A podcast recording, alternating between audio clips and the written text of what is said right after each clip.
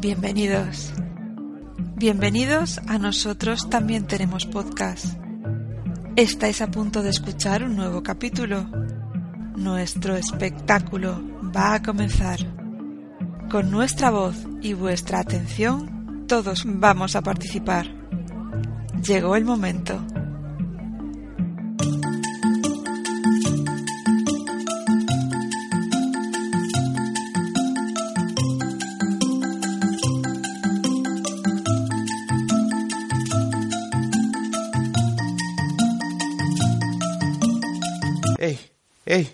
Para, para el camión de nosotros también tenemos podcast.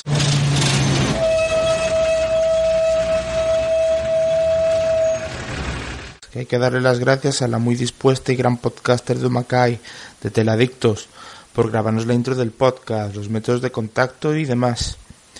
Bueno, y venga, vamos, seguimos, tira, tira, que no arrancamos esto ni de coña.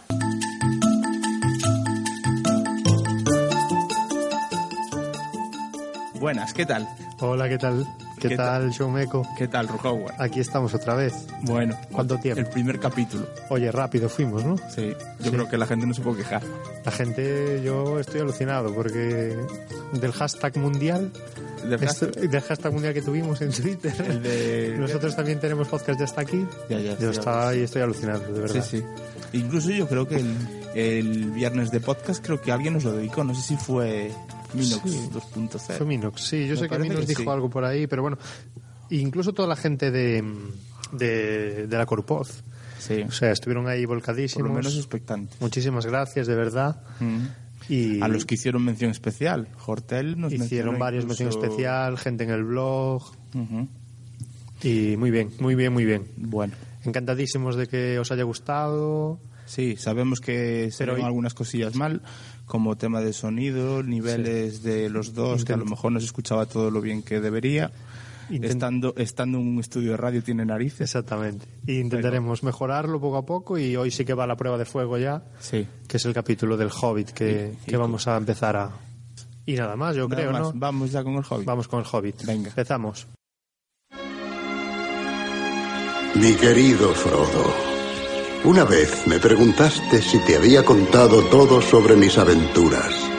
Si bien puedo decirte de corazón que te conté la verdad, tal vez no te la contara toda.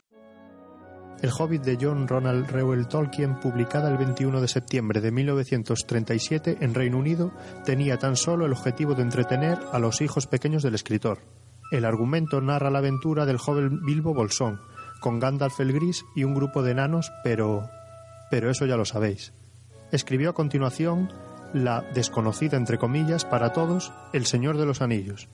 La introducción de tramas narrativas más complejas y la evolución en los personajes obligó a revisar y modificar ligeramente la historia del Hobbit.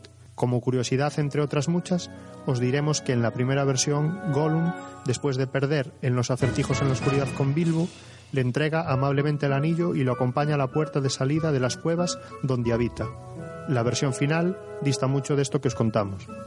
Hasta el día de hoy, El Hobbit, ese cuento que Tolkien ideó para contarle a sus niños, ha vendido más de 100 millones de copias. Solo El Hobbit. No os queremos contar todo lo que ha generado el universo tolkieniano. El Hobbit de Peter Jackson, estrenado el 14 de diciembre de 2012. En esto sabemos que el director Kiwi, por eso de ser de Nueva Zelanda, amplía el universo tolkieniano en fotogramas y que ya iniciara anteriormente con las películas del Señor de los Anillos. Un paso atrás en la línea temporal en la Tierra Media, pero disfrutado y gozado por los fans. Aunque estaba prevista que la dirigiera Guillermo del Toro, por diversos avatares que luego comentaremos, la retomó Peter Jackson. Esta, un viaje inesperado, será la primera de una trilogía, con la segunda para diciembre próximo, La desolación de Smog, y la tercera, prevista para julio de 2014, con el título de Partida y Regreso. La cinta dura casi dos horas y tres cuartos y lleva recaudados hasta inicio de este febrero de 2013 unos mil millones de dólares en todo el mundo. Bueno, todo el mundo no. El mercado asiático aún no la ha visto y tiene visos de que estas cifras mejoren notablemente. En el cine podía verse en tres formatos diferentes. De la manera tradicional, en 2D, en el ya clásico por si continuo uso en otros films, 3D, y la nueva aportación visual en las pantallas de cine, formato HFR. Y bueno, Como introducción no está nada mal. Vamos a charlar de la película con unos amigos que nos hemos traído. Oye, oye, para otra vez el camión.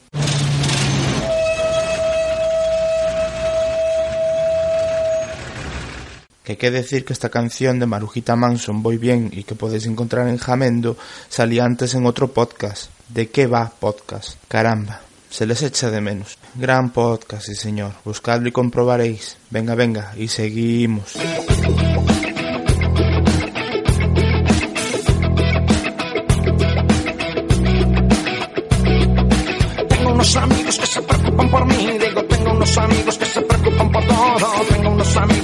Amigos que valen su peso en oro. Tengo unos amigos que se bajan siempre al moro. Me preguntan a menudo por mis hijos y mi esposa, a pesar que yo no tengo ninguna de las dos cosas. Reconozco que mi amigo no están siempre al 100%, pero amigos como estos son los que me vienen bien. Pues vamos a presentar a estos amigos que nos hemos traído hoy para hablar del Hobbit, la película. David. Muy buenas. buenas, ¿Qué hola. tal? Muy bien. ¿Qué nos cuentas de ti? Pues bueno, eh, soy un licenciado en Historia, me encanta la Edad Media, fue, fue mi especialidad y sobre eso estoy haciendo el doctorado. Pero bueno, ya me, ya me encantaba mucho antes y una de las cosas que también me animó al mundo medieval fue precisamente en mi tierna juventud leer, leer la obra de Tolkien y... Pero la tierna juventud te refieres a la época universitaria, porque ahí No. ya los, los huevos duros ya los tenías. No, no, no, no, no. Yo mucho antes de todo el furor de las películas y, y todo eso, pues cuando aún leer eh, algo como era El Señor de los Anillos era raro o incluso minoritario, pues yo lo descubrí en, la- en la- en una biblioteca. Además, de una forma bastante curiosa. Siempre se lo cuento a todo el mundo y eh, me habían hablado de él y fui a una biblioteca y no tenían el número, el primer tomo, no tenían la Comunidad del Anillo. Yo, poco dado de aquellas a la ciencia ficción, eh, a, fantasía y demás, pues dije, "Buah, voy a coger el segundo, malo será lo mismo. Y empecé a leer el segundo. Y lo primero que leí fue la muerte de Boromir con lagrimones.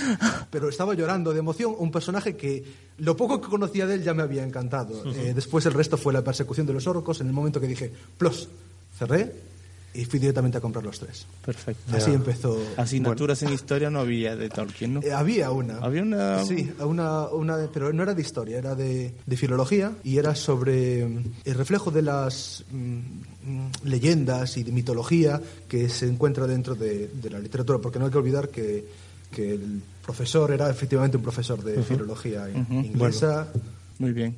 Vaya privilegio, ¿eh? Sí, ya sí, no, para que está- vea, para que vean nuestros oyentes que tenemos gente de, de De- primerísimo de nivel, o sea que esto apunta, ¿eh? Sí, sí, apunta. O sea, esto Después saldrá lo que saldrá, el, pero... el merecido hashtag mundial Buen hombre. ya va verás, a ser un- una constante cada vez que publiquemos. Bueno, tenemos del Los otro amigos lado de David nos escucharán todos, seguro. Tenemos otro amigo con nosotros del otro lado de- del Skype, en este caso, no está físicamente con nosotros, pero sí lo tenemos en Alemania. Hola, Ah, hola, muy buenas. ¿qué tal, Santi? ¿Cómo estás? Sí, estoy muy bien aquí.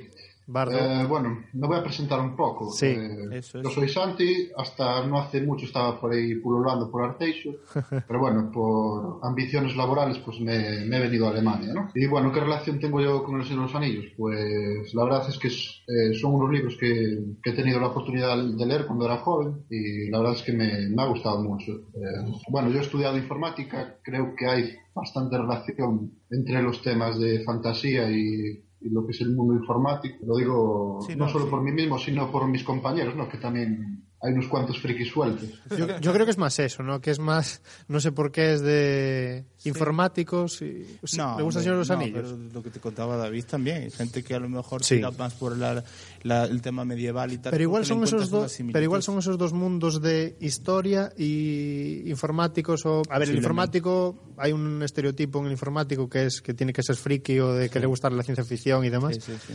Y, y bueno, igual yo creo que lo que dice Bardo viene de ahí. Digamos que el informático, la leyenda que hay es que de los pocos libros que puede leer será el de fantasía Sí. y todo fan- mundo ciencia ficción y todo este tema. Y en otras personas, pues quizás se abre más el. Hay que el campo. decir, hay que decir que Santi Bardo, el, el amigo que tenemos desde Alemania, firma como Frodo Bolsón. Yo siento decir. Sí, sí, Perdón. Nos lo puede confirmar él. Perdón.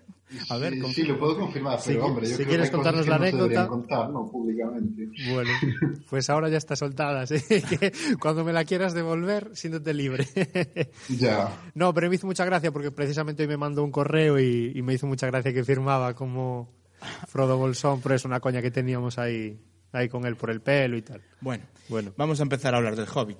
Eh, Mientras estábamos aquí y escuchábamos la introducción que hemos grabado Ru Howard y yo, eh, David nos ha contado ya una anécdota o cómo se explicó realmente los cambios en la historia de El Hobbit eh, y sobre todo lo de lo de ese acompañamiento que le hacía Gollum a, a Bilbo a la salida de su cueva después de perder los acertijos a la oscuridad. Entonces, David, si quieres aportarnos lo que conoces del tema.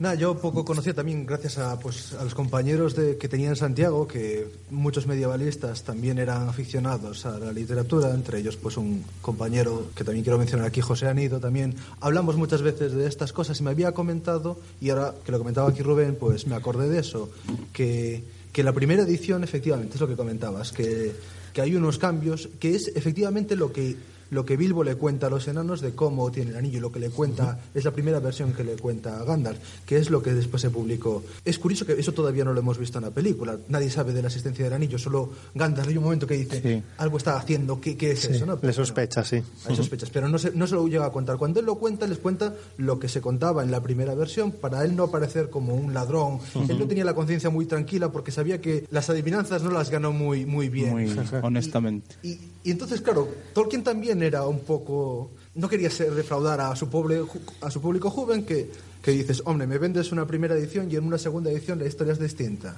Entonces, eh, eso, me había comentado que, que había añadido una, una nota en, la, en las siguientes ediciones del Tolkien indicando que era Bilbo el que había cometido esa mentira. Entonces, lo que leyeron esos niños que leyeron la primera edición del Hobbit era la mentira que había contado Bilbo. Se sintieron tan engañados como se había sentido Thorin y compañía. Y era un poco la gracia de... Ya. ¿Tú qué, qué opinas de todo esto, Bardo? Del tema de cómo la historia de, de cómo consigue Bilbo el anillo. Hombre, yo creo que es distinto el medio, ¿no? O sea, la, la película es una forma de contar la historia y el libro, pues otra, ¿no? Sí, no, es Entonces, más- entiendo, Más, más simple, sí. entiendo, entiendo que para hacer una película no puedes hacer algo literal. Eso por un lado. Y Sí, por otro lado, yo eso. también entiendo que, que, bueno, digamos que a lo mejor Tolkien también eh, la historia ha evolucionado, ¿no? A medida que escribiendo los libros. Entonces, por eso No, es no, posible sí, que pero- haya incoherencias, ¿no? En- Sí, aquí el tema estaba en lo que hablábamos al principio y es que eh, Tolkien escribió primero El Hobbit porque no pensaba desarrollar mucho más esa historia.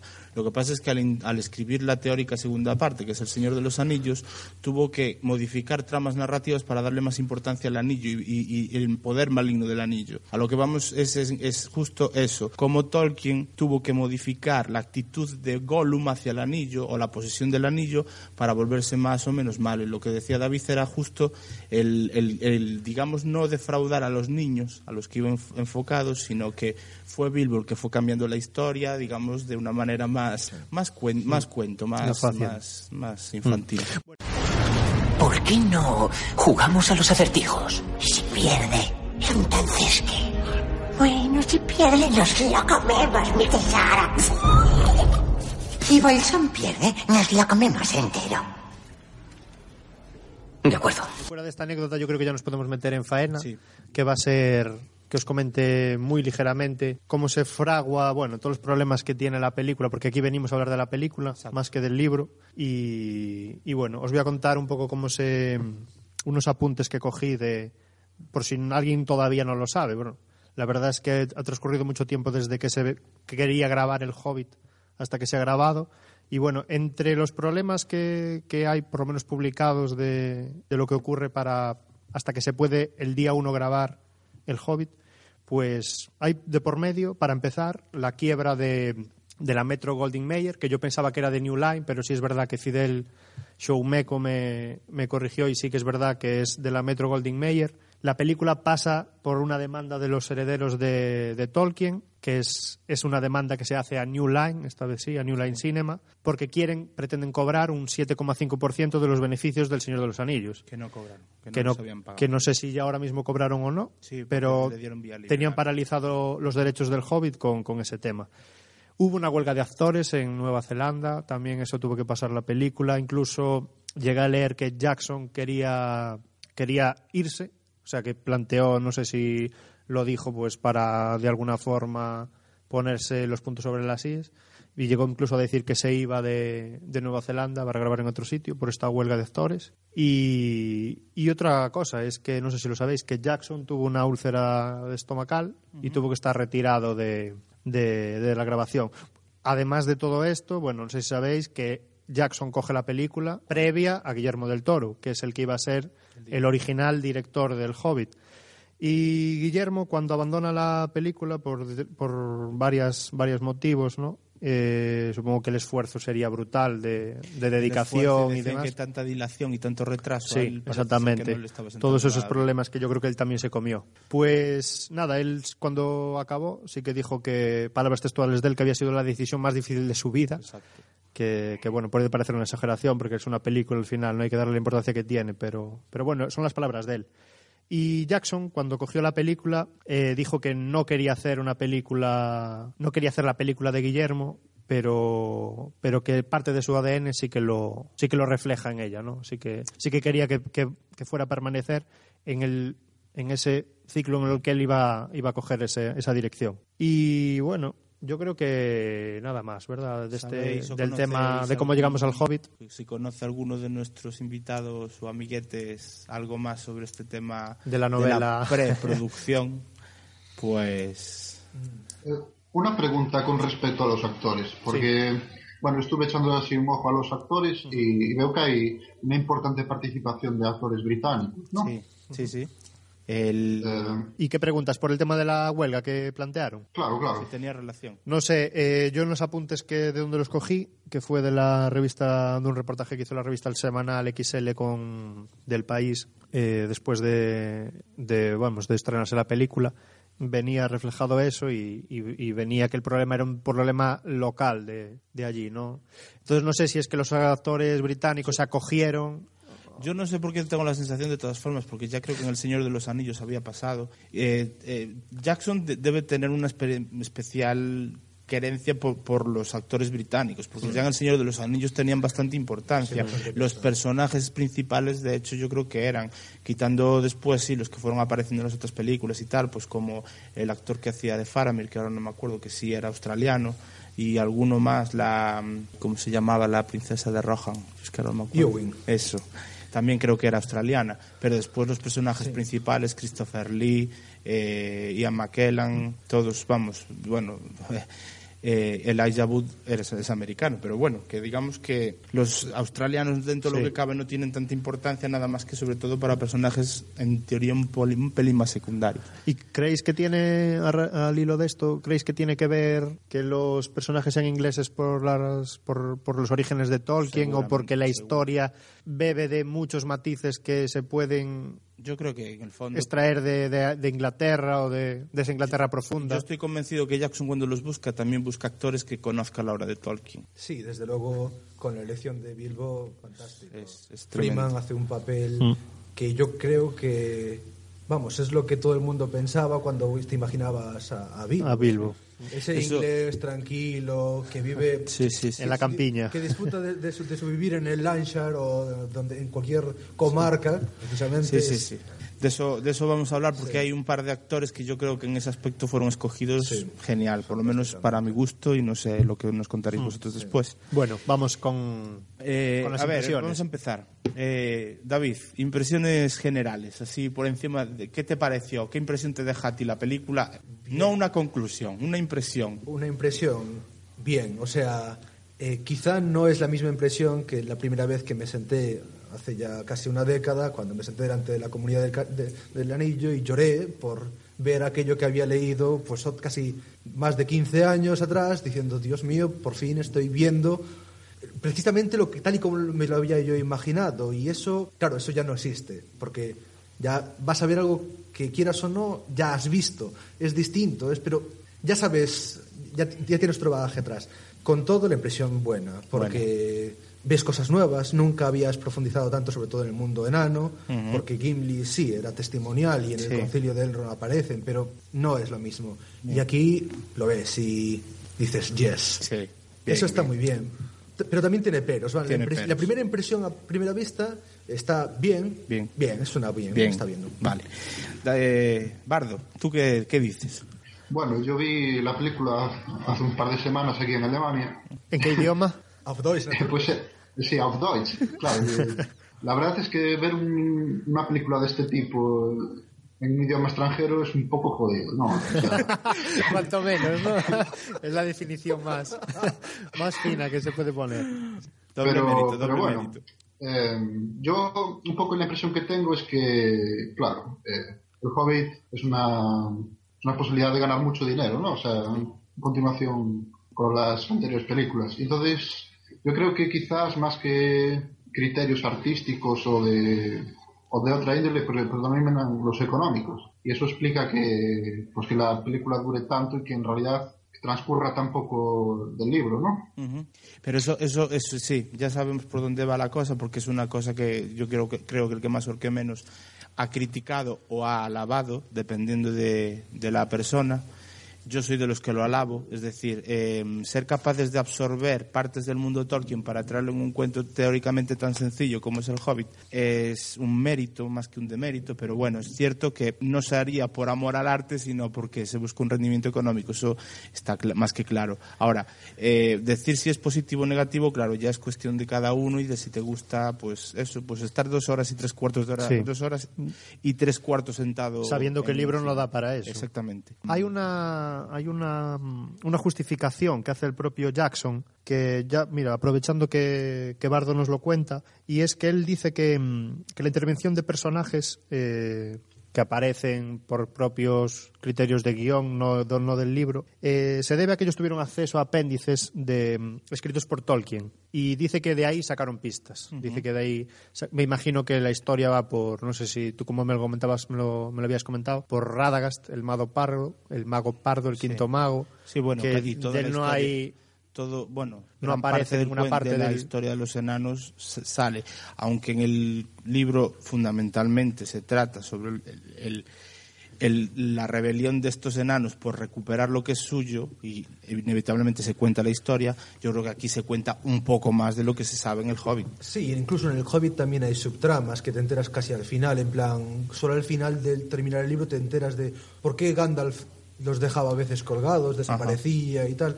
El Hobbit es lo que dices, entonces aparentemente es un cuento, pero Sí, detrás hay mucho más. Y en eso sí que se nota. A mí, yo no me parece mal que haya más personajes, que se vayan contando. Es lo que decía Bardo antes, ¿no? El cine y el libro son dos formas de narrar totalmente distintas. Diferentes, sí. Y a, a veces en los libros traer flashback viene bien, pero a veces en la, en la pantalla no, y viceversa. Entonces, a mí eso no me preocupa. Lo que sí que me preocupa es decir, uf, eh, eh, lees cosas que te lleva más tiempo verlas que leerlas, cuando normalmente Sí, es al revés. es al revés. Y no me refiero, por ejemplo, en los gigantes, porque claro, los gigantes, y a lo mejor cito textualmente, vieron unos gigantes y son cuatro frases. Sí. Claro, eso o lo pones y Sí. lo pones que dure Sí, bien, o no lo pones. contexto, exactamente. Pero ya no digo eso, sino por ejemplo en la presentación, el- la primera hora de, de la comarca y todo esto, Hasta- ahí creo que Bardo hasta tiene que un poco inicia, razón. hasta que inicia está el viaje y la aventura. Se estira mucho y, y se estira, yo creo que tiene razón en el sentido no por amor al arte, sino para hacerla larga Para sino por hacerlo hacer tres a películas. propósito. Y, y en el fondo no esperáis que a lo mejor, pregunto, la gente cuando va a ver al Hobbit, como ya sabía lo que duraban cada una de las tres partes del Señor de los Anillos, buscara esa duración también en la película Sí. del Hobbit. Sí, yo- Es decir, eh, yo voy a ver más del mundo Tolkien, más contado por Peter Jackson, cada una de las películas del Señor de los Anillos eran dos horas y media para arriba, voy a ver el Hobbit, quiero ver tanto, por lo menos igual que lo que veía en las otras. Sé que la historia no me da, y de hecho había mucha gente preocupada. ¿Qué va a contar sobre la historia que, Sí, que de dé para tres películas de un libro que tiene se 200 alargue páginas. casi tres horas cada uno? Mm. Sí, eh, bueno, yo tengo que decir una cosa. Yo tengo que decir, no sé si os pasó a vosotros, yo es como poco la película que más tiempo llevo esperando. Yo por ninguna otra película llevo esperando tanto tiempo. Y es que desde el momento en el que acaba El Señor de los Anillos, llevo esperando por El Hobbit. Y, hombre, yo he visto en Internet en páginas y demás que hay mucha gente que estaba esperando esta película, o sea, la esperaban como de mayo. O sea que después sí que quieres que cuando aparece esa película que se, por favor, Jackson, además haciendo fans como hacía él, ¿no?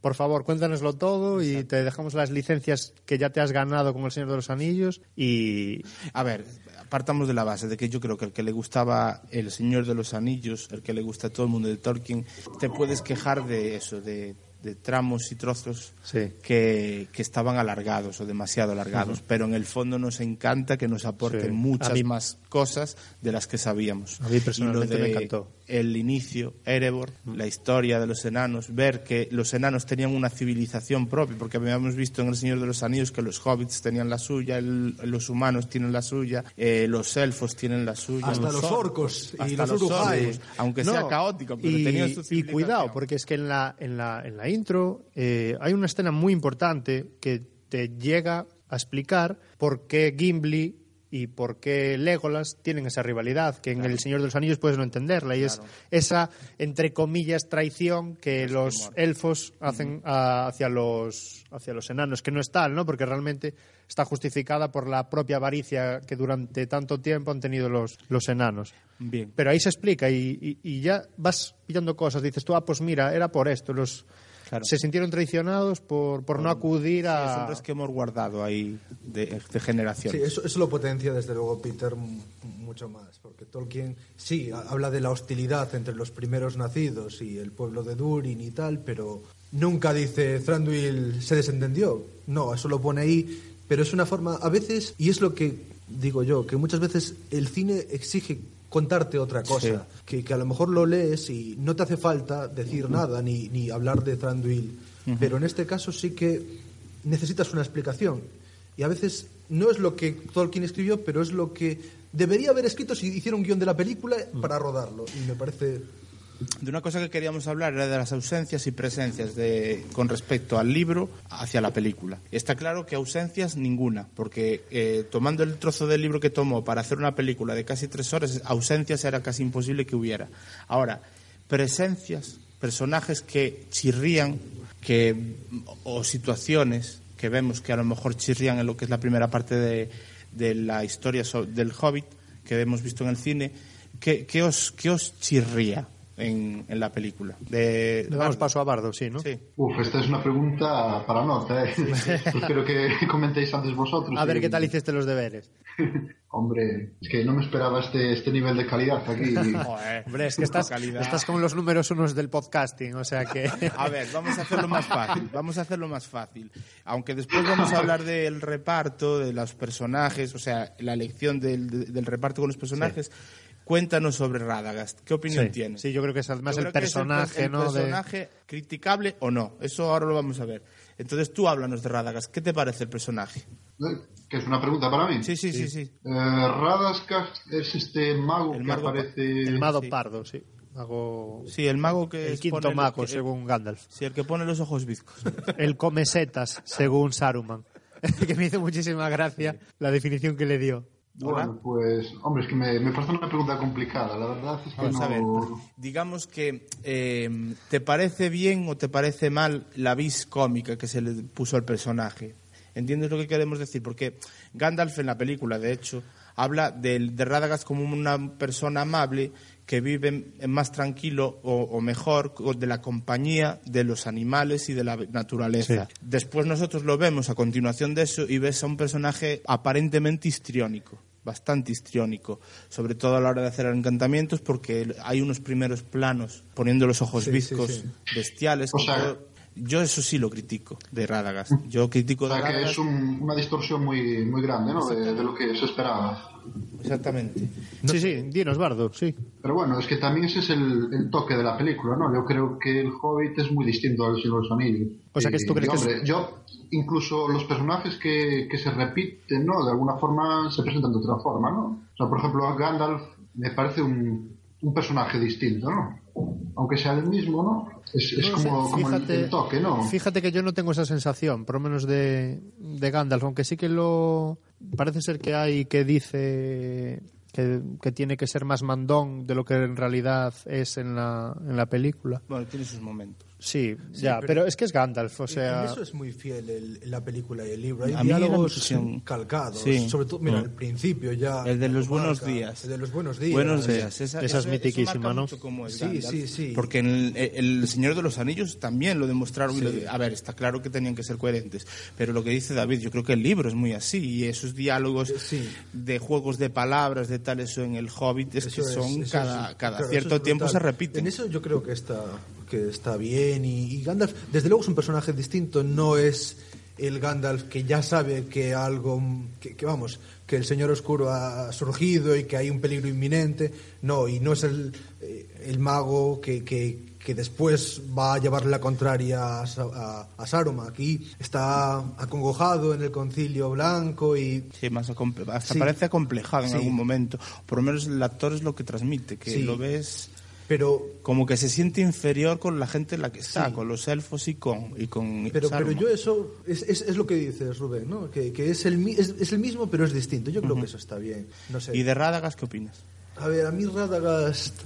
eh, a ver, me, lo eché mucho en falta, bueno, mucho, lo eché en falta, igual que a Tom Bombadil en, en Ah, la sí, comunidad to- del, todo del el mundo. Anillo. Tom Bombadil, el Señor de los Anillos. Claro, y Radagast también, porque es su única aparición, bueno, aparece en cuentos inconclusos y tal, pero lo que es en, en la trilogía Tolkienana así de- del señor, pues es, es su única aparición y lo echas de menos, porque como entonces avisa al señor de las águilas y, y en, en cambio aparece aquí que me parece bien, porque se supone que tenía mucha relación, él era el guardián del, Del del bosque bosque, verde. del bosque verde, después bosque negro, pero mm, no sé, eh, tanto su el por qué, tanto lo que hace como cómo está hecho, mm, no me acaba de convencer. Me explico.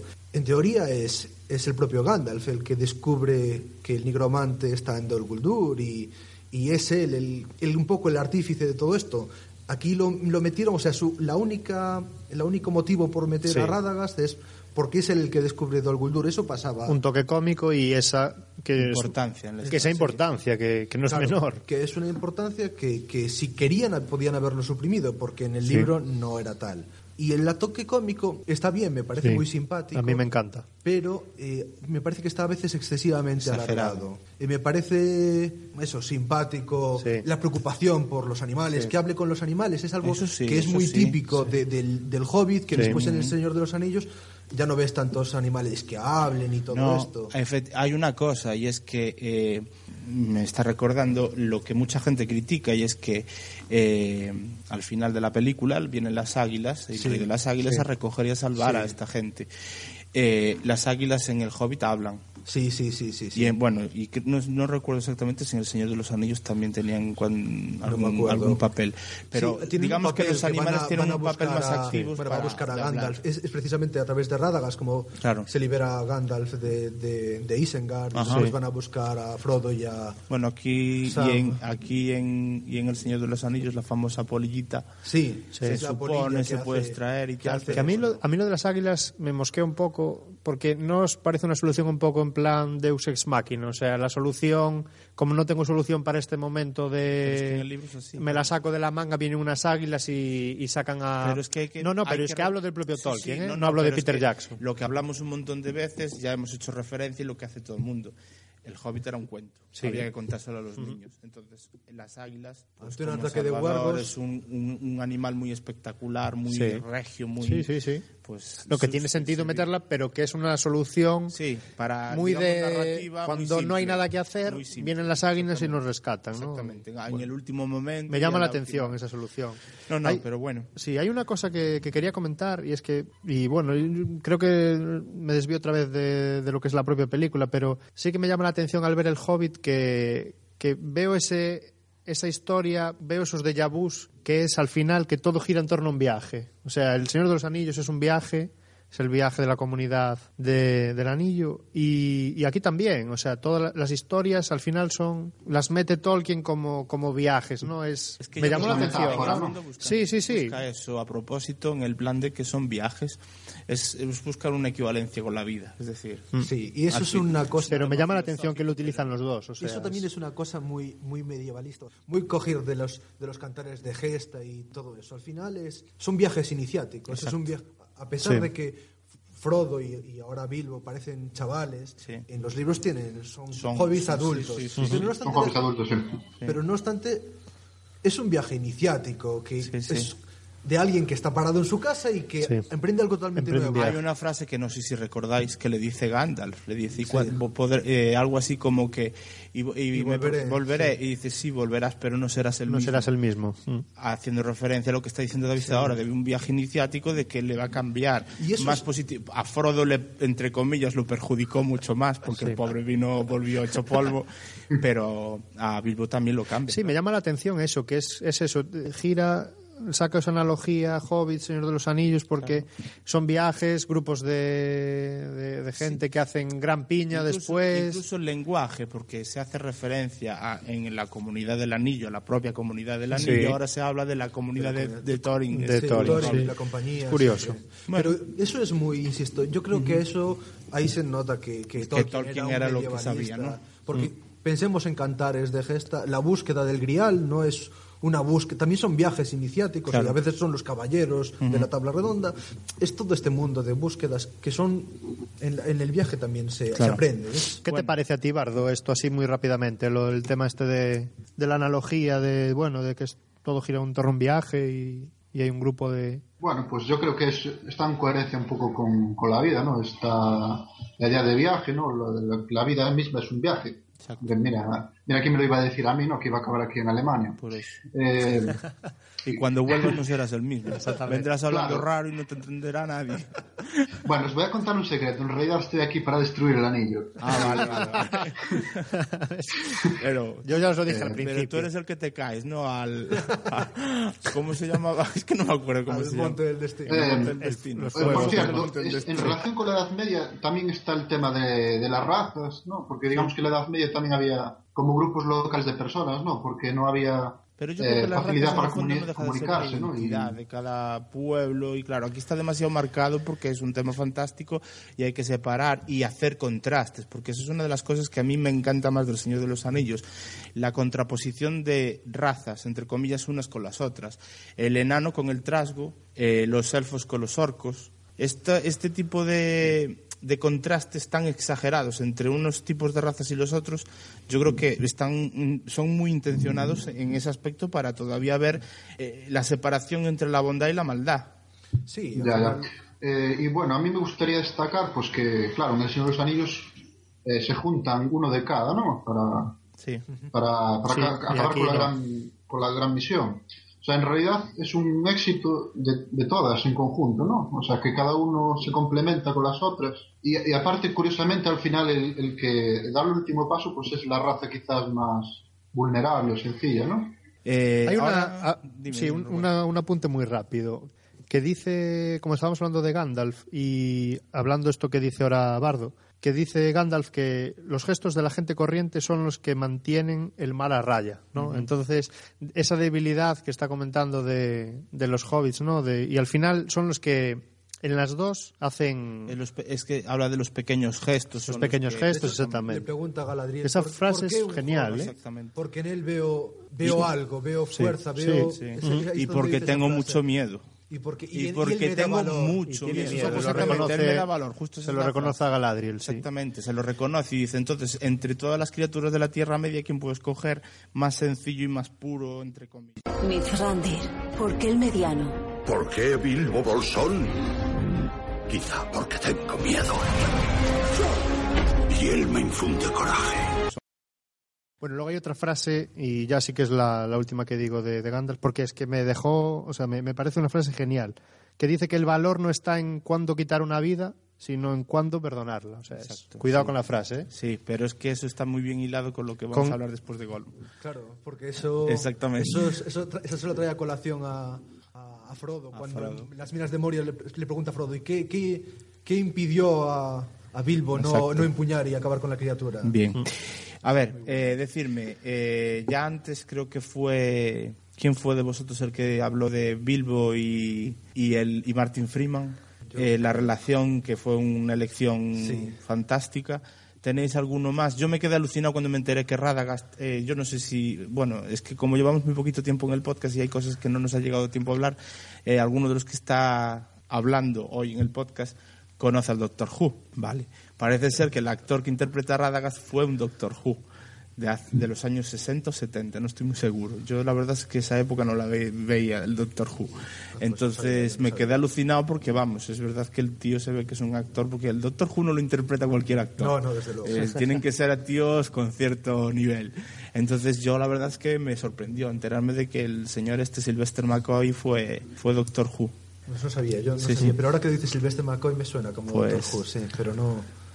Eh, ¿Qué os, eh, Aspecto- To- Thorin, Thorin Escudo de Roble, ¿qué os parece como personaje épico? Bueno, a mí me parece soberbio. Eh, esta, eh, bueno, a mí me gusta mucho en El Señor de los Anillos Boromir, es el personaje trágico, el héroe desmedido, que hace lo que sea, incluso el mal, Por- en este caso, por- por intentar salvar a su pueblo. Y Thorin es este personaje, pero con el orgullo de ser un rey. Y me parece... Y no, y, no poder, y no poder ejercer como tal. Y no poder ejercer. pero ve- verlo trabajando en la forja, Sí, es justo. diciendo Exactamente. bien, pero esto es lo que tengo que hacer ahora por el bien de mi pueblo. Eh, O sea, aún en trabajo de, de herrero, él sigue siendo el rey, él sigue siendo el heredero de Uri. Me Es un brutal. poco otra vez analogía con, bueno, eh, ahora se me acaba de, con Aragorn, ¿no? Salvando las distancias, lógicamente, ¿no? Pero todo vuelve ahí, ¿no? Un rey que no es rey por un motivo concreto. Sí, y- pero yo creo que lo que dice David en eso le doy un pelín más la razón en el aspecto de que es un rey frustrado. Y Boromir tiene ese punto de frustración que sí que tiene Thorin y no tenía. Sí, no, eh, claro, eh, no tiene. Aragorn no es No, las distancias no están ahí, ¿eh? No. ni- No, no, no tiene esos Claro. detalles, no, es verdad. cambio, pero bueno. Bueno, y sin hacer spoilers. el no, no, los final- puedes hacer que no lo dijimos, pero bueno, se pueden hacer. Aquí todo el mundo habrá visto la película ya. No, no, pero no incluso la película, sino cómo va a acabar. ¿Cómo va a acabar? Ah, bueno, vale. Pero bueno, eh, el personaje de Thorin en sí es ese personaje dramático. Sí. que- y me parece que Richard eh, Armitage lo hace, Sí. lo, lo borda. O sea, Sí, sí, en sí, su sí. mirada hay dolor, frustración, orgullo, Sí. valor. Sí. Sí, sí, hay sí, de sí, todo. sí, sí. Y, y yo creo que, vamos, fantástico. No sé Sí, quién sí. es el doblador en español, que también lo hace fantástico. Sí, sí. A mí eso sí que me sorprendió muchísimo y, a ver, también el personaje, tal y como nos lo están contando, lo requiere. Pero es que es muy difícil en Thorin ver un, un momento de sonrisa, un momento de, de que esté, sea una persona o un enano relajado. No, No, está siempre está en en tensión, siempre está preocupado a ver cómo va a solucionar o recuperar lo que le corresponde a los enanos por, por, por derecho. Y no sé, ¿tú qué dices, Bardo? Eh, una pregunta de, de lo que estáis hablando. Eh, vosotros que habéis visto la película en castellano, ¿no? Sí. Sí. Claro, porque como sabéis, normalmente en las traducciones se pierde parte de la esencia. Sí, Sí, yo de sí, hecho sí, sí. luego quiero comentar una cosa de la traducción. Pero, pero Claro, yo creo que en el claro eso me- a mí me llama la atención porque, claro, yo la vi en alemán, entonces esas cosas Yo que no decís sé, de las yo- voces, pues... yo en eso Sí. estoy, estoy de acuerdo que es verdad que tú te puedes imaginar que normalmente las traducciones se pierde, pero lo que decía David, yo en eso estoy de acuerdo de que el doblador en No, lo expresa español muy bien, sí. lo expresó muy Sí, bien. sí. A ver, generalmente yo creo que a pesar de todo lo que se dice, aunque se pierda, los dobladores españoles suelen ser muy buenos. Sí, a ver. Y en producciones de dinero se ve que el Sale lo mejor es de cada uno. ¿no? No sé, hombre, decía Fernando Fernández que el doblaje es una aberración, ¿no? O escuchar a una persona hablando con la voz de otra. Claro. Sí. Pero. No, y- hay una aberración más grande. Escuchar al actor to- que hablaba en la película en un idioma y se traduce a sí mismo al castellano. Antonio Banderas, Penélope Cruz, esta gente es que es horroroso escucharlo, en versión doblado cuando son ellos mismos, porque es que parece que no les pega ni su voz. No, y está es pegado voz. con cola ahí, ¿no? Sí, sí, Bueno, y os- os- os olvidáis de Punset, ¿no? Ah, bueno, sí, ya. o de Messi, o de Messi, en el anuncio de Bimbo. Bueno, bueno, bueno. Sí. Eh, Gandalf en su línea. No nos aporta, entre comillas, nada nuevo. Gente que escuché o hablé con ella, a mí me decía que lo veían más viejo. Más viejo, sí, yo tengo esa a pesar sensación. de que es un paso atrás. Pero más esos viejo. 10 años que se nota. Pero cuidado, ¿eh? Más viejo en la casa de Bilbo al principio. Después no es, no sé si es forzado. Yo me imagino que, dada la película que es, que es forzadamente. Que no, pero no. Será la luz. Pero sí que, lo, sí, que, sí que es verdad que en la expresión de los ojos sí que se ve. Y eso precisamente lo veía al volver a ver la película y decía, "Jo, está más viejo, ¿no? Y, y es normal porque el actor envejeció, pero bueno, no debería serlo porque la película son 60 años años atrás. Y, sí, la, la- la película no. El Hobbit, vamos. La historia. Exactamente. Ah, hablando de personajes, también querríamos tocar un poquillo el tema de los personajes digitales. Eh, de Gollum vamos a hablar después. Espectacular. Espectacular. Pero quería que me hablarais del Rey Trasgo, de los trolls. Bueno, del Rey Trasgo y del mundo Trasgo en general. Yo solo diré que me parecen los dos personajes más espectaculares de la, de la película a nivel de, de efecto especial, ¿no? De, personajes. El Rey Trasgo y, y Gollum. Me llamo Bilbo Bolsón. Bolsón. ¿Qué es un Bolsón? Mi tesoro. Y Gollum, en la caracterización. Si ya, te- si ya era fuera de lugar en El Señor de los Anillos, aquí es que, como el avance de la técnica en tan poquísimo tiempo, ha conseguido darle todavía una expresividad mayor que tenía en el, Hablando en El de, Señor de eso, hablando de eso, hablando de eso, hizo una recopilación de premios, tuvo el Hobbit, y hay que decir que de momento premios no tuvo ninguno el Hobbit. Si comparamos con los premios que llevó en la Comunidad del Anillo Sí. por ser la primera del Señor de los Anillos, Sí. no, ya fuera del Retorno del Rey, porque eso ya fue un, Un escándalo, sí. Un desmadre. apoteosis. Pero vamos, tu- tuvo muchísimos, muchísimos premios. El Hobbit solo tuvo uno, que es un, ho- es un premio que da la Academia de Cine de, de Hollywood, que es un, parece ser que sí que se le denomina como un Oscar, pero no entra dentro de la gala de los Oscars.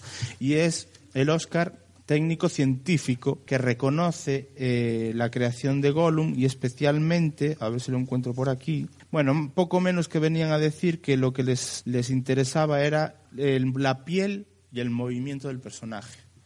Qué bien y qué, qué es lo que aporta al cine, o va a aportar en el futuro al cine, la recreación de Gollum en El Hobbit en particular. Sí, ¿Qué como, decís? como anécdota de mm, y fuera del, de Gollum, pero sí de la, del avance de la técnica, ¿no? Comentaban en el, en el semanal, en donde leía yo en esta revista que leí yo las anécdotas, que mm, los pies de Bilbo, los pies de, con, con pelo que llevan en la caracterización, pues resulta que en El Señor de los Anillos tardaban una hora en ponerlos y aquí se habían innovado y ya se conseguían poner como unos calcetines en, en poco más de cinco minutos, ¿no? Entonces, solo para eso, quiero decir. Luego, por supuesto, la, la de Gollum, ¿no? La, la cara, la expresividad y demás. No sé, a mí me parece, vamos, fantástico. Desde luego es. Ya, bueno, ya cuando veías esa doble dualidad de, Smigol y Gollum que, que se manifiesta bueno, en sus momentos, en sus, en sus monólogos o diálogos, más bien, ya es brutal, pero, pero aquí, en, en el juego de las adivinanzas, es fantástico. Quizá me, me di cuenta eh, más porque tiene más primeros planos en, en otros, en los monólogos que tiene, bueno, monólogo, diálogo que tiene en El Señor de los Anillos, los pelos o tal, pero el tono general, es decir, los ojos, la mirada, Los ojos, sí. la expresión de la cara, Sí. Fantástico. Mm. Sí, yo creo que es lo que más se nota, Sí, la sí, diferencia, hay- la cara. Vamos, Sí, sí, esos momentos en los que pasaba de alegría, frustración, ese, lo que dices tú, el paso de Smigol a Gollum, el- su doble personalidad, es, es alucinante, es alucinante. alucinante. y con la facilidad con la que se pasa y es que realmente parece un, a ver, no una persona porque no es una persona, pero sí que las reacciones son Sí, típicas sí, de una sí, persona. Es, es- es, vamos, es que es fantástico. Y, y bueno, ya claro, después es eso lo que dices tú, que la academia premia siempre estas, las texturas y tal, que, claro, lo ves, lo concreto. ves en el cine, en, en los máxima resolución a 48 frames y, y todo eso y dices, bueno, pero este... Ahora venme tú y dime que esto no es real. Claro. Bardo, ¿qué opinamos del, de Gollum? Hombre, el Gollum... eh, bueno, pero hablando sobre los efectos especiales, también me gustaría señalar, pues, cómo consiguen con, pues que los enanos sean más, y el hobby sean más pequeños, ¿no? Que, que los personajes sean más altos que otros. Y yo creo que, es, que lo consigue simplemente, pues, con Sí. poniendo unas, Poniendo con efectos ópticos muy en sencillos. no- sí, sí, en diferentes Si perspectivas. eso se veía además en una, en una exposición que hubo en Coruña del Señor de los Anillos, venía explicado todo el tema de la técnica para, para conseguir esos efectos. De, me acuerdo, sí, me acuerdo. Y era todo lo que dice Bardo, ¿no? Con, Sí. con un tema óptico. Sí, sí. La cuestión Sí, o sea que realmente no, está, no es tanta ciencia a veces, ¿no? No, Para no, no, no, no hace falta un No. efecto especial, digamos, una, una modificación por ordenador, sino simplemente que una cámara esté tomando a dos personas desde un punto de vista distinto, Diferente. un punto situa- Sí. de, de situación distinto, para que dé esa sensación de, de- de- de perspectiva. La cuestión Claro. puede ser en las siguientes películas en que haya en enanos con una medilla, elfos con una medilla, medida y, y, y Bilbo con otra. Porque aquí, vale, a veces era Gandalf, pero bueno, era la única nota discordante. Pero una vez que haya más elfos Claro. o, o humanos de, de valle, pues... No sé si quería añadir algo más bardo de, Sí, de ¿querías Gollum. decir Sí, algo sí. más de los efectos? Eh, Yo es que lo veo con ganas de hablar, entonces, como no estamos físicamente, es que es complicado. sí. Ya es, es un complicado. poco complicado Tú coordinarse. ¿no? córtanos cuando quieras. Eh, pues nada, eso, que eso complica de, de alguna forma la interpretación, ¿no? Porque tú tienes que hacer como que estás hablando con una persona, pero en realidad está en otra posición, ¿no? Y con respecto a... Bueno, en El Señor de los Anillos hubo bastantes mejoras con respecto a inteligencia artificial para, para generar los muñequitos peleando, ¿no? Sí, sí, eso decían que habían diseñado un programa específico para darle movimiento a cada una de las figuras que aparecieran en la escena. Entonces lo hacía más real, claro, porque había veces que en otras películas, o en, sobre todo en animación y tal, como que el movimiento era solía ser mucho más uniforme por parte de todos los personajes que salían en una batalla. Aquí no, aquí parece ser que ya, bueno, ya en El Señor de los Anillos se utilizó eso que daba como un aspecto de vida propia de cada uno de los personajes que salían en la escena. Sí, bueno, pero no me había dado cuenta yo, porque lo decís ahora, pero ahora me vienen las dos grandes batallas de- del Señor, que es la del prólogo.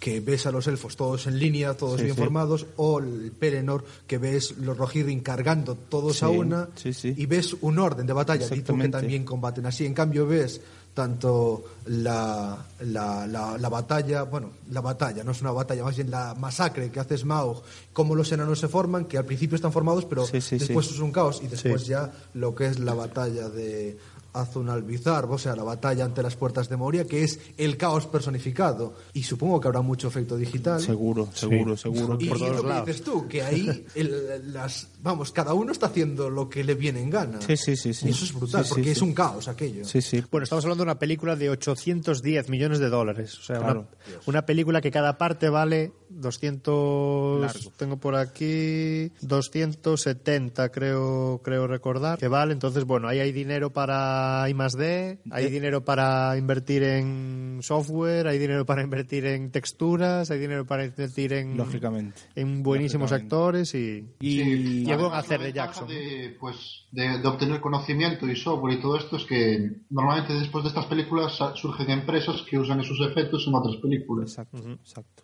Que fue el, el caso, por ejemplo, de, de Lucas Arts, ¿no? Sí.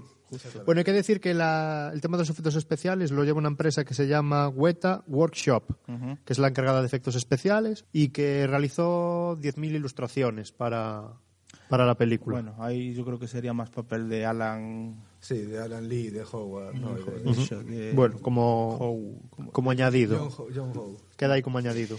Vale. eh, lo Sí, que sí, una bueno. cosa que quería decir antes de seguir, que yo eh, tengo que manifestar aquí mi absoluta simpatía por el rey Trasgo. Yo me dio encantó. rabia que se muriera ese hombre, ese, ese Trasgo.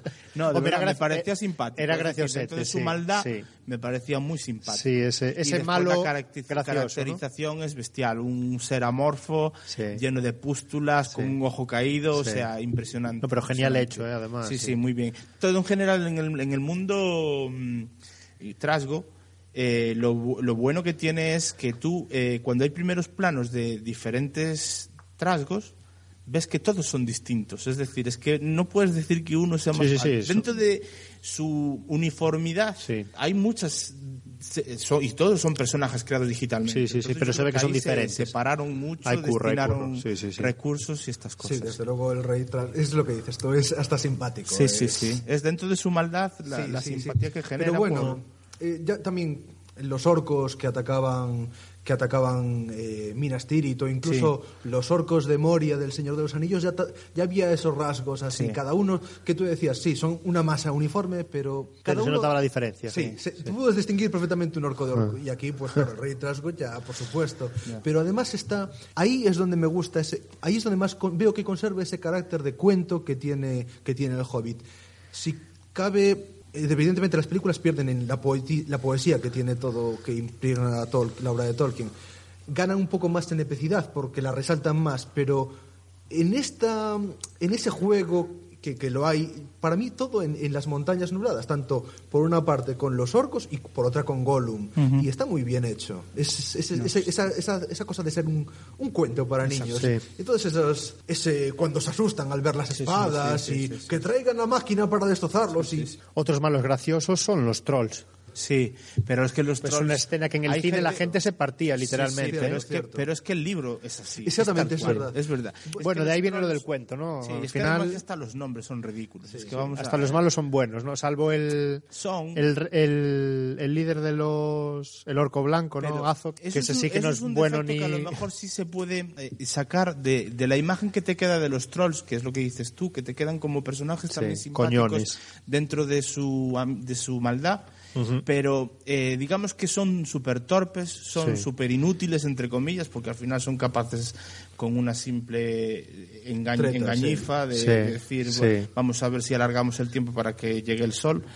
Es lo que después, cuando ya están libres los enanos y, y Bilbo y con, con Gandalf, todo lo que esconden, todo lo que han robado hasta ese momento, a quién le han robado, de dónde han sacado unas espadas élficas. Élficas, es decir, sí. que un troll sea capaz de quitar una espada élfica a un elfo, como que chirría porque estás viendo un personaje torpe, eh, que solo está preocupado en comer. Sí. Y de repente dice, no, es que tenían en la cueva estas espadas. Y dices, ¿y cómo se las quito? ¿Tú crees que un elfo no es capaz de quitarle o dejarse quitar unas espadas por unos trolls de este tipo? Claro, hombre, porque también vemos así los trolls, en plan, los cogieron cenando y estaban... También hay que pensar en el troll de las cavernas de Moria, que la primera vez que lo vimos dices, Sí. ¡ay, Dios mío! Sí. Y es espectacular. Es, es, es. Pero es lo que digo, en El Señor de los Anillos el troll es, es épico. Aquí el troll es, Es un cuento. Sí, sí, sí, y está bien. Hombre, y me gusta, es lo que decíamos, las cosas que altera eh, Peter con respecto a la obra de, de Tolkien. Claro, aquí le da más protagonismo a la victoria de los trolls a, a Bilbo, que es el que gana el tiempo. La otra es, es el propio Gandalf el que gana el tiempo. Y son estas cosas que, hombre, si te pones estricto dices, no, mira, tenía que ser. Pero Sí, pero que le quedan Pero bien. le Juan. quedan bien. Le quedan bien.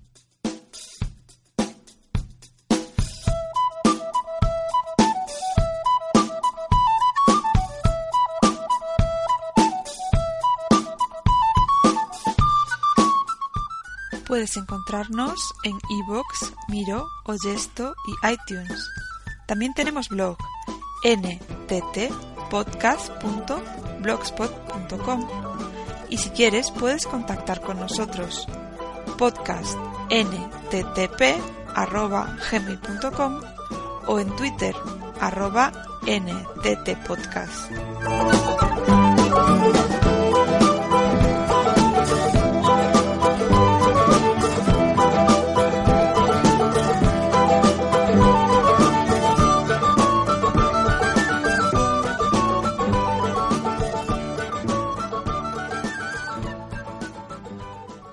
Nosotros también tenemos podcast. Permitirme una pregunta, así muy rápida, os la voy a hacer a todos y, y es solo respuesta rapidísima. ¿Cuál os pareció la escena más divertida, la más bonita y la más espectacular? Bardo, tú primero. ¿La más divertida, la más hermosa o la más bonita y la más espectacular?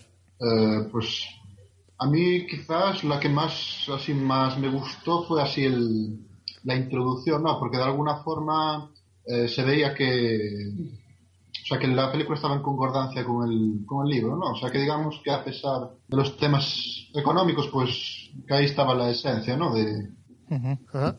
Y, y lo demás, la más, la más dirías la, la escena que te impresionó más o la más bonita o Pues, hombre, me, me- la verdad es que había unas secuencias muy impresionantes, ¿no? En estos flashbacks, sí. Eh, en medio de la, de la película, ¿no? O sea, los efectos especiales, como... Sí. O sea, la Vamos, caracterización que- de los te quedarías más con un todo que con, que con una en concreto, ¿no? Sí, porque la verdad es que es mucha información, ¿no? O sea, Yo, yo creo que es- realmente, si no conoces al dedillo la historia, es, es- a veces es complicado seguirla. Bardo a lo mejor también se está ah, cuando habla de flashback supongo que se referirá a la batalla con los orcos en la entrada de, de Moria. Esa gran batalla de la Eso Tierra es, Media. eso es absolutamente épico. Yo ver al enano con la cresta peleando contra los orcos a cabezazos Balin de joven, sí, ahí Sí. dándolo. es, es- eso es espectacular. Y después ya toda la escena de la lucha de Azog con, con Thorin pues ya Sí, le donde le aporta arranca el brazo. plus, pero y el dramatismo de la escena de ver cómo te está contando que ganó la batalla pero no celebró nada porque Sí, hay sí, un montón las de lágrimas de- que eso ahí dice ahí es también donde se ve la calidad de la imagen verlas Sí, yo- sí, Valen sí. llorando en plan ganamos pero sí, sí, pero no hay a, nada cos- que a costa de qué a costa de qué a costa de ¿Tú qué tienes una escena favorita, David? Eh, a ver, la escena favorita, Favorita, divertida. hermosa y, y- Sí, sí, vamos a hacerlo bien, sí. para mí la divertida pero porque es, me gusta leer el libro es ver el verdadero principio no el prólogo el principio Sí. que es como tiene que empezar la llegada Ajá. de los enanos La- no, no no No. antes incluso en plan toda buena historia empieza con un agujero hobbit Ajá. y, y en un agujero vivía un hobbit. Ese empezar me Sí, pareció sí, sí, sí. divertidísimo, porque es, es lo que te esperas. Yo incluso hasta me esperaba que empezaría así. No, no, no voy a decir nada porque el- me parece brutal el prólogo, pero yo me hizo muchísima gracia cuando lo vi y dije, oh, pues yo lo pondría al principio, en Sí, plan... claro Y en un agujero vivió un hobbit. Y me pareció muy simpático. De hecho, eh, el, cuando se ponen a hablar de los preparativos para, para la celebración del cumpleaños de Bilbo y todo eso, eso son cosas que yo incluso las pondría en, en, en versiones extendidas o cosas así. Sí, Eso lo que pasa es que es yo lo que creo digo, que- me pareció que alargaron mucho en esas Sí. cosas, ¿no? le, debí- le debían algo a la Yabut para colarlo ahí de Sí. alguna manera Sí, sí, sí. Digo Bueno, y la escena que, más bueno, bonita y la más- que como tiene. divertido todo el principio e incluso esa fidelidad a los guiños del buenos días el buenos días Eso sí, Sí. eso es bestial. Eso es muy bueno. Eso es bestial. Y, y no sé si os quedasteis con las caras de Bilbo cuando quiere escurrir el bulto o cuando le suelta algo y después quiere disimular. Por eso a mí Martin eso, Freeman es brutal. el actor ahí, yo es que cuando lo- la volví a ver, yo es que estaba solo y estaba rompiéndome porque yo decía, pero ¿cómo puede ser que tenga esas reacciones y que a lo mejor en el propio, eh, en el cine, la- en una primera visión no, no las captas del todo, las captas en una segunda visión y ves eso, que a lo mejor le dice cualquier cosa a Gandalf que sabe que le puede sentar bien o mal y de repente como que quiere disimular y le pues chupa la pipa Sí, y la- suelta el humo, no sé la qué. Y esas cosas son, alucinantes, son Sí. alucinantes. Bueno, Hermosa. sí. A ver, para hermoso está el Valle de Rivendell. Ajá. Y se ve muchísimo más incluso que en la versión extendida de la Comunidad del Anillo. Sí.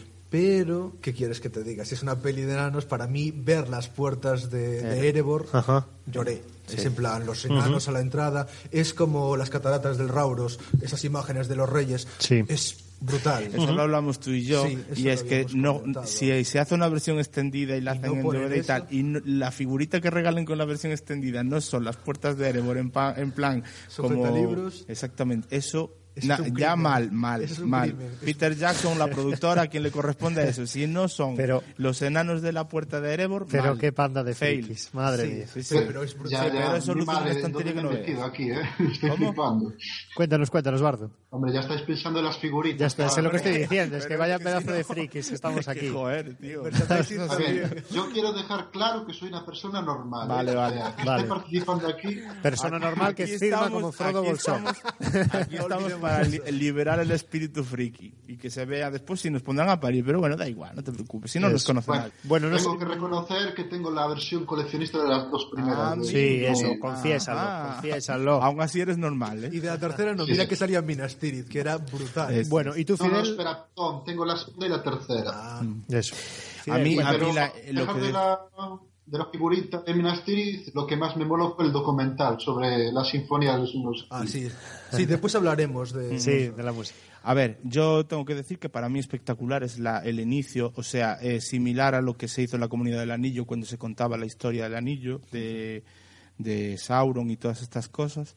Es lo del mundo enano y Erebor y ver cómo llegó Smog y arrasó con todo. Es espectacular. Primero la imagen de las, de, de la, del mundo enano, de cómo excavan en la piedra, cómo están sacando las joyas, el oro y tal. Y después eso, ver las montañas de oro y cómo el personaje del, del, del abuelo de Thorin que, que pierde el norte, que son 20 segundos, pero que lo ves que está perdido con tanta riqueza y tanta historia, y ver cómo Thorin se queda mirando para él y se da cuenta de que está llegando a un punto de locura bestial. Y, y las imágenes en sí mismas, es decir, lo que dice David, la puerta de Erebor ver que está al lado de la ciudad y que están ahí esos enanos como vigilantes, controlando, es, es espectacular. Erebor en general, el, el- el inicio es espectacular. Y después, que como gracioso, pues lo que hablaba antes de, las escenas de Gandalf y de Bilbo en sus diálogos, sobre todo el del buenos días y estas cosas, y después la llegada de los enanos a la propia casa de, de Bilbo. Permíteme presentarte a Fili, Kili, Oin, Gloin, Dualin, Balin, Bifur, Bofur, Bofur, Thorin, Ori, Ori y a nuestro capitán, Thorin, escudo de roble. eso poco a poco como él está descolocado, que no sabe cómo reaccionar, que ah, eh, llegan allí y hacen de su capa un sallo, esas cosas que sí, son graciosas. Yo creo que es la parte más graciosa de la película con diferencia.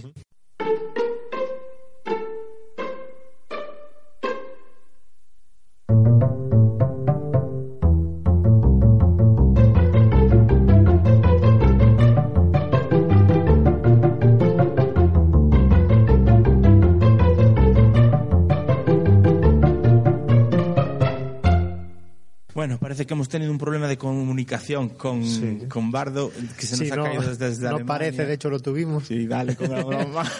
qué, qué simpático el chaval. Eh, Lo tuvimos, nada, estábamos con exactamente. Ya lo ten- ya tendréis más oportunidad de escucharlo porque participará con nosotros más de una y más de dos veces. Es una pena acabar así el primero con él, pero bueno. Vale. El tema es que estábamos en que Rubén nos estaba contando sus escenas fav- favoritas en el. Sí, estaba. Yo os, preguntaba la escena más, más divertida, la que os había parecido más bonita y, y la más espectacular. Y, y os comentaba que yo divertida, graciosa, tenía un par de ellas y una es la de los trolls y por bueno por el propio vocabulario cómo son los trolls, ¿no? Y esos los jamelgos, el jalar, la napia y demás y y la escena de Gollum y Bilbo a mí me parece graciosísima. O sea, el, el, juego que tienen de adivinanzas y las caras que pone Gollum y demás, pues, pues me, me pareció, me pareció graciosa, sí. Luego, la escena bonita, sin duda, Rivendell. A mí eso fue el más del más. Sí, es verdad que Erebor es, por supuesto, impresionante. Pero, pero bueno, me quedo con Rivendell por todos los planos además que hace de y que no igual no, no tiene protagonismo en El Señor de los Anillos y si aparecen ahí y, Bueno, eso pasa también con, con la comarca, con Hobbiton. Sí. Eh, hay muchas más escenas o planos generales en, Hob- De la- de- de- sí. en el Hobbit de, Hobbiton que en el Señor Sí, de los Anillos, a pesar de que en el Señor de los Anillos también hay unas escenas bastante largas dentro de Hobbiton. Sí, incluso en la versión extendida después. Exactamente, pero ahí, ahora se ve mucho más. Me hace mucha gracia la escena o el plano en el que se ve una charca que eh, hay unos hobbits pescando, no hay llegada de agua a esa charca, yo no sé dónde salen los peces de, ese- de acabas de descubrir un fake. No lo sé, yo no digo nada, no digo nada, pero a mí por lo menos me llamó la atención. Madre mía. Sí, sí, sí. En una película de 800 millones de dólares. Yo no vi, tiene yo narices, no vi ¿eh? una caída de agua llegar a la charca. Yo veo la charca y veo hobbits pescando. No, sé- Bueno. no sé nada más. A lo mejor están pescando ranas. Puede ser. Vamos a- Ahora, a permitir esa o algo licencia. parecido no, no las Sí. vi. Lo Sí, que no. sí quería comentar, eh, porque sé que David va a comentar ahora, que Sí, no pero la- no me dejas decir espectacular. Perdón, sí.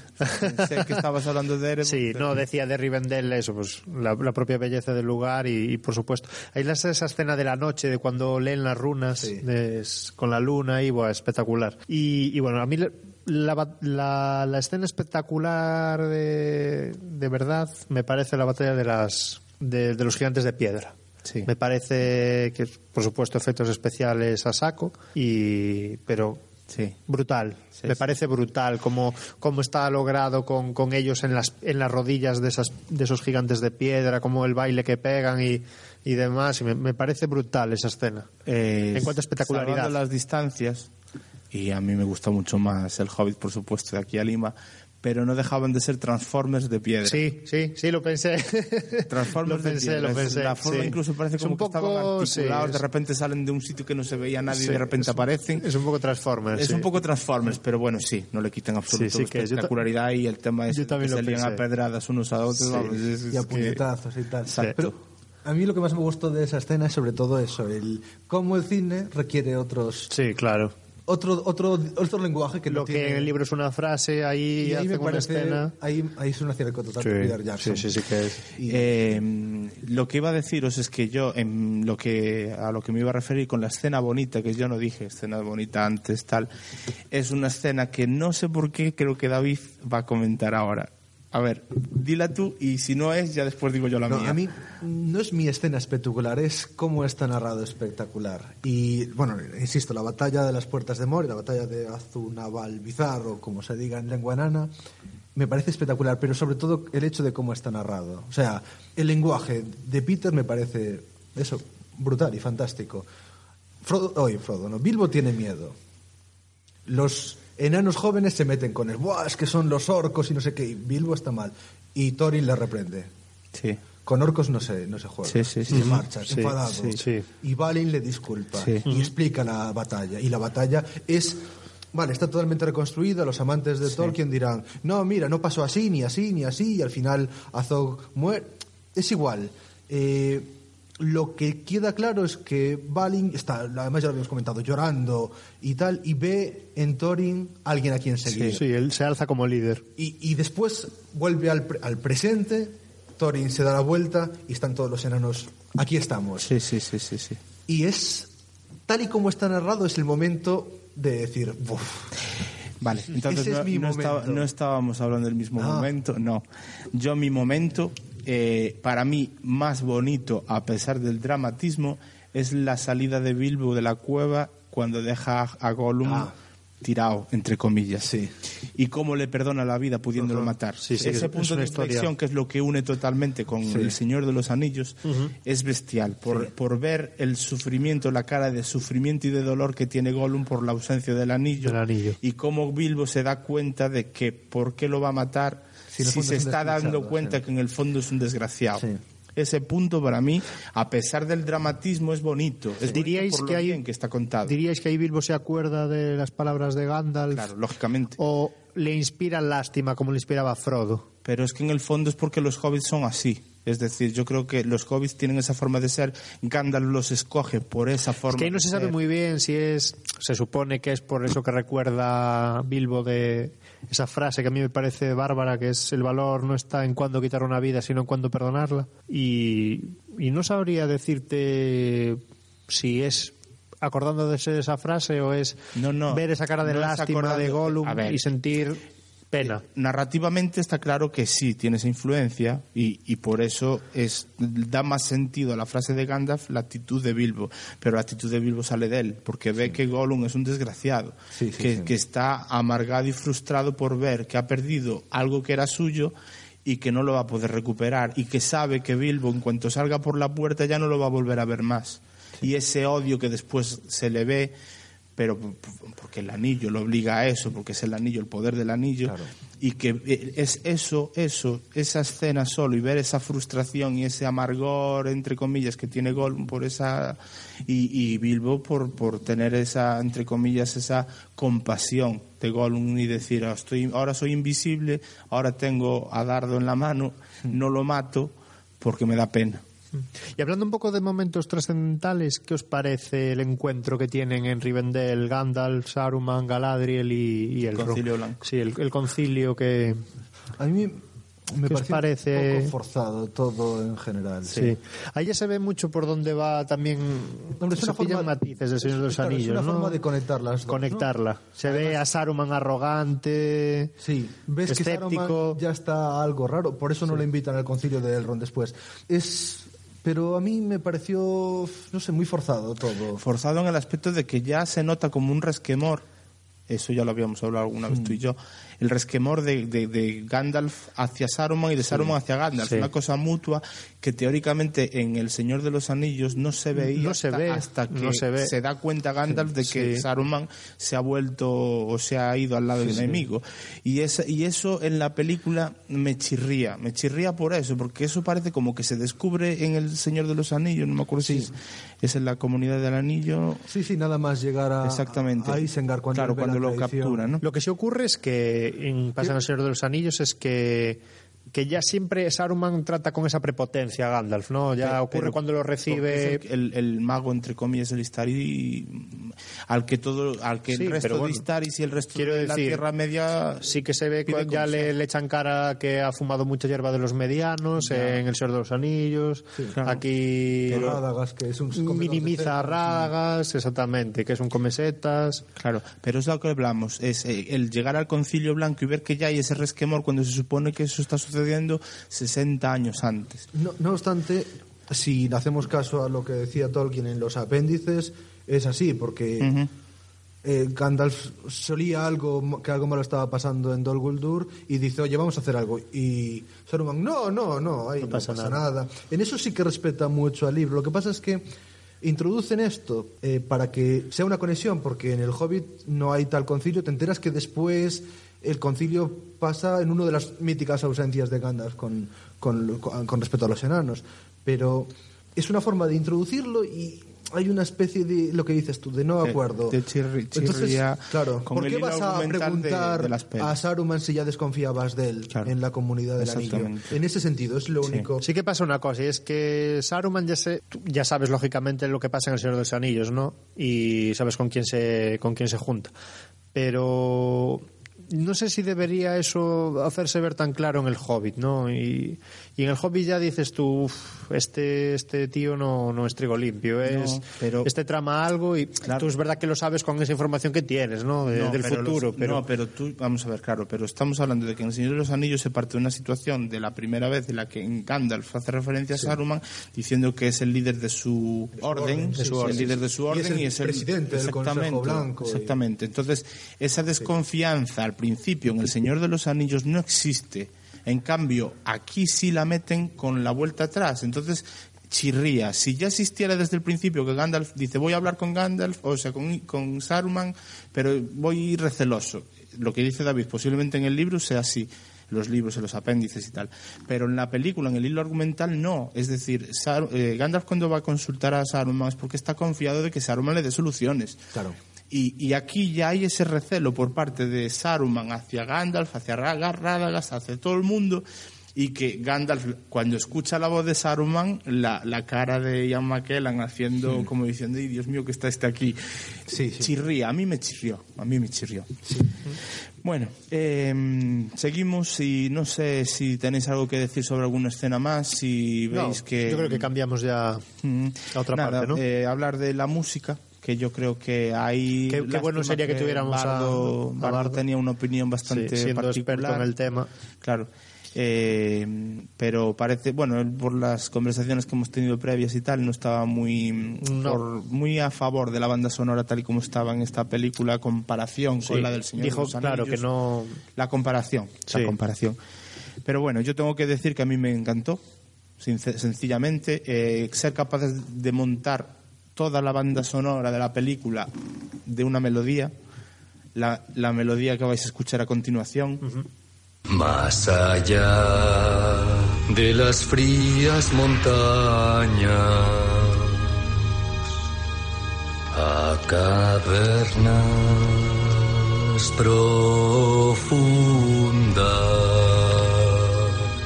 los pinos rugían en la cima, los vientos gemían en la noche.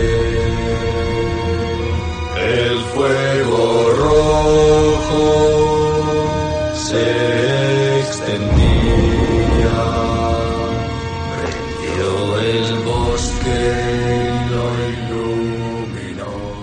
Es genial. Eso. Es genial. A mí La- me pareció, yo salí del cine y, y salí con ella en la cabeza. ¿eh? Claro.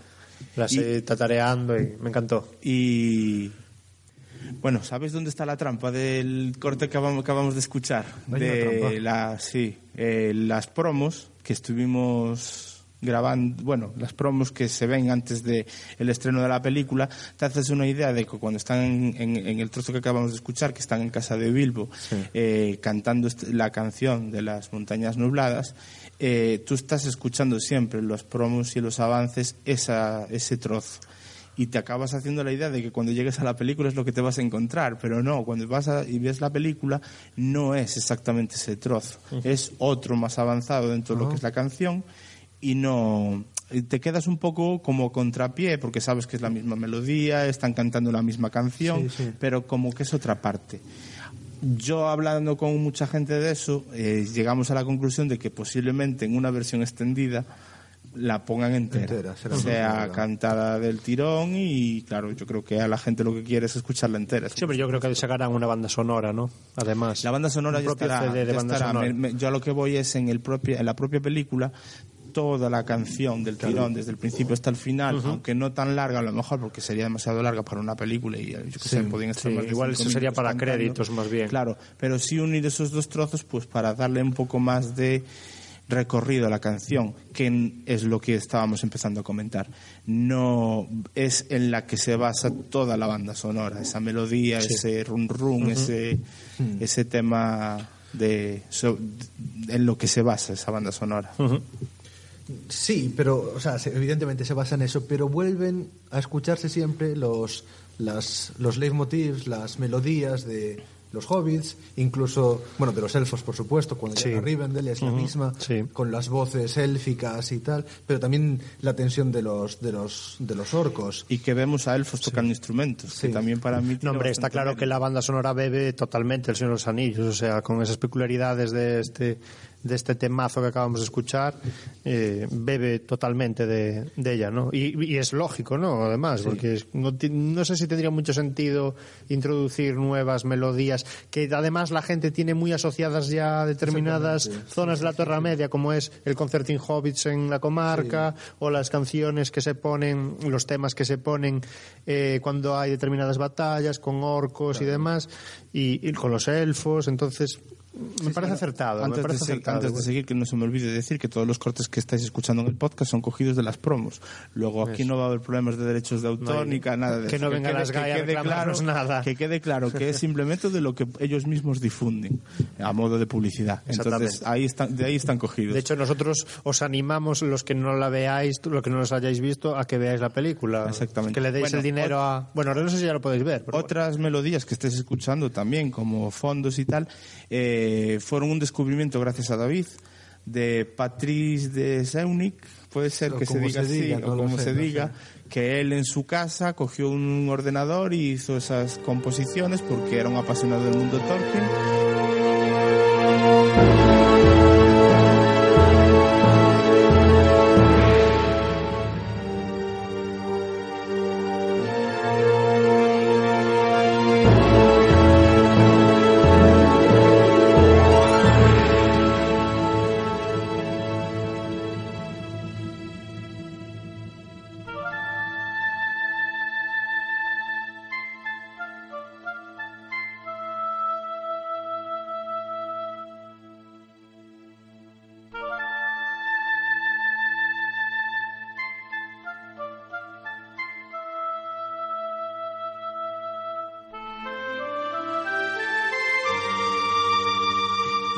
Su sueño realmente hubiera sido grabar él la banda sonora, ser el compositor de las bandas sonoras de, la- de, to- de- de una película. Ya no decimos de estas películas porque no podemos ser tan atrevidos, pero por lo menos él sí que quería hacer una banda sonora y bueno, eh, la verdad es que dentro de lo que cabe es, es- son melodías preciosas y que inspiran perfectamente la Tierra Media, Sí. o sea que... Yo creo que Bardo lo que, lo que había reflejado en su día cuando comentó que, que igual le parecía que no estaba a la altura o que no se podía comprar, porque hay que decir una cosa, El Señor de los Anillos dejó el listón muy alto. O sea, quiero decir, es una banda sonora espectacular, ¿no? Entonces, Sí, pero eh, a mí, vamos, yo tengo una opinión sobre las bandas sonoras en general.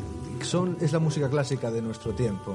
Hombre, Sí. no quiero decir que no haya grandes Sí. compositores ahora, sí. pero lo mismo que te suena cosas de Mozart, de Vivaldi, das- ah, sí, o sea, no tengo mucha idea de música, pero, rápidamente suenas una música, ah, esto es, esto es de John Williams, esto es Indiana Jones, Sí. o ah, esto es La Guerra de las Galaxias, y lo Sí, mismo ha hecho Howard Shore con, esto. sí, sí, sí, sí.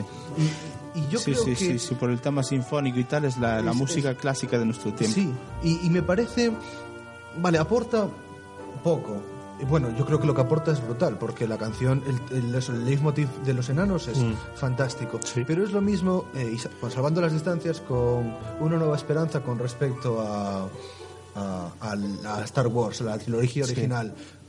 Al final, que se aportaba? Una melodía, pero era un plus que rápidamente lo identificabas con, ah, esto es la nueva trilogía. Sí, sí, sí. sí. Y, y yo creo que ahí hace un poco lo mismo, y yo creo que lo borda. Sí, sí, sí, perfectamente.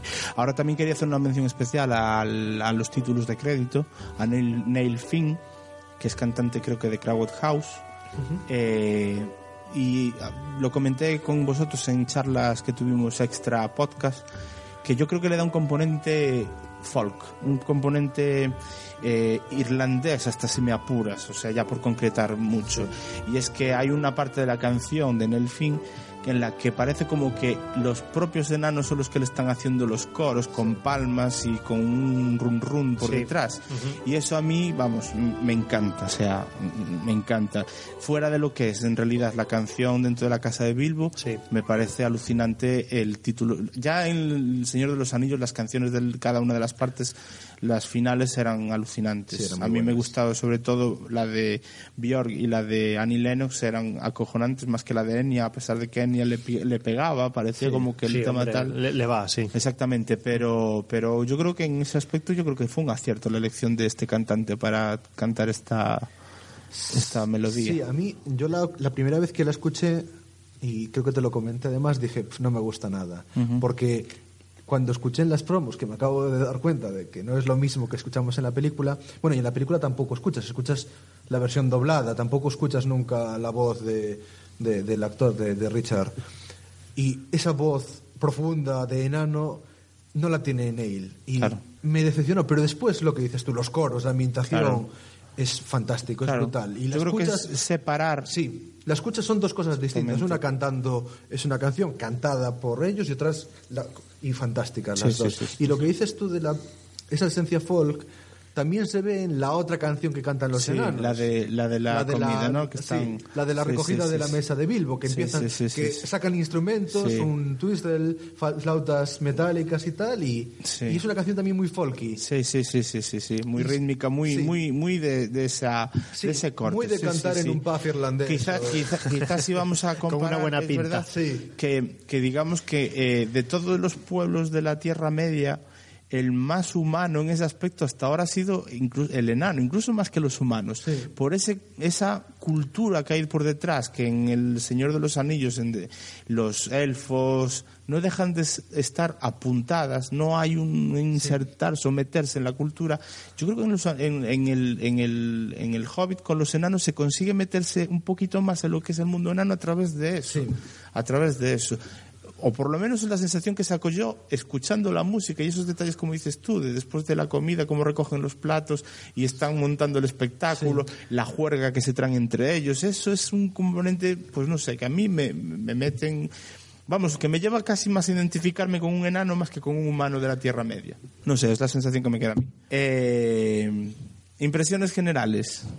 Bueno, pues un poco lo que... ¿Cómo nos deja el final? Lo que no, el final igual que el principio. Yo en el principio cuando escucho ese Concerting Hobbits y veo ya esa tipografía y demás, ya es como "Guau, ya estoy aquí, ya ya después de tanto tiempo vamos a poder verla y además es que ya sabía que cumplía las expectativas por porque además me lo dijiste tú Fidel y y bueno, y el final pues viene a cumplir eso, ¿no? El, el decir totalmente cumplidas expectativas. demasiado brusco haberlo dejado justo en el momento en que te sueltan las águilas y decir, bueno, pues esto va a seguir, pero que sepáis que ya va No, la final es muy propio de, de, de dejarla ahí una parte en suspense. Y ese Bilbo inocente diciendo eh, algo así como hemos pasado lo peor, ¿no? Sí. Y dices tú, y luego sale la imagen del ojo del dragón y dices tú, anda es la que te espera. Eso es bueno, eso es muy bueno. Porque es, la última frase que, sí, se, sí, el- que se escucha del diálogo que tienen entre ellos Me y aparece hizo- de repente el pajarito volando hacia el me- monte. me hizo mucha gracia. ¿Y tú, David, qué opinas? Sí, a ver, el final brusco, a ver, lo es desde el momento en que tampoco... Lo mismo te pasaba también en las otras películas, a pesar de que estaban divididas en tomos, los finales siempre dices... Lo mismo te pasa en cualquier capítulo de una serie, siempre dices, te dejan aquí ahora que... Pero bueno, es un- yo creo que es un buen sitio donde dejarlo, es un punto de Sí, inflexión. a mí me parece perfecto, sí. sí, sí, un cerrar una, Una trama. Un capítulo, La otra sí. sería haber metido un poquito más y dejarlos justo a la entrada del bosque negro. Sería la otra opción. Claro. Pero No des spoiler, no des spoiler. Pero exactamente, no, no digo spoilers. Entonces lo obviamos. Y tal. La impresión general es eso. Bien, muy bien, pero con peros. Em, Y yo creo que hay muchas escenas que estarían genial en una, en una versión extendida. Incluso que me encantó, la recogida de la mesa y todo eso. Eso, vive Dios, que en El Señor de los Anillos estaría en la versión extendida. Seguro, seguro.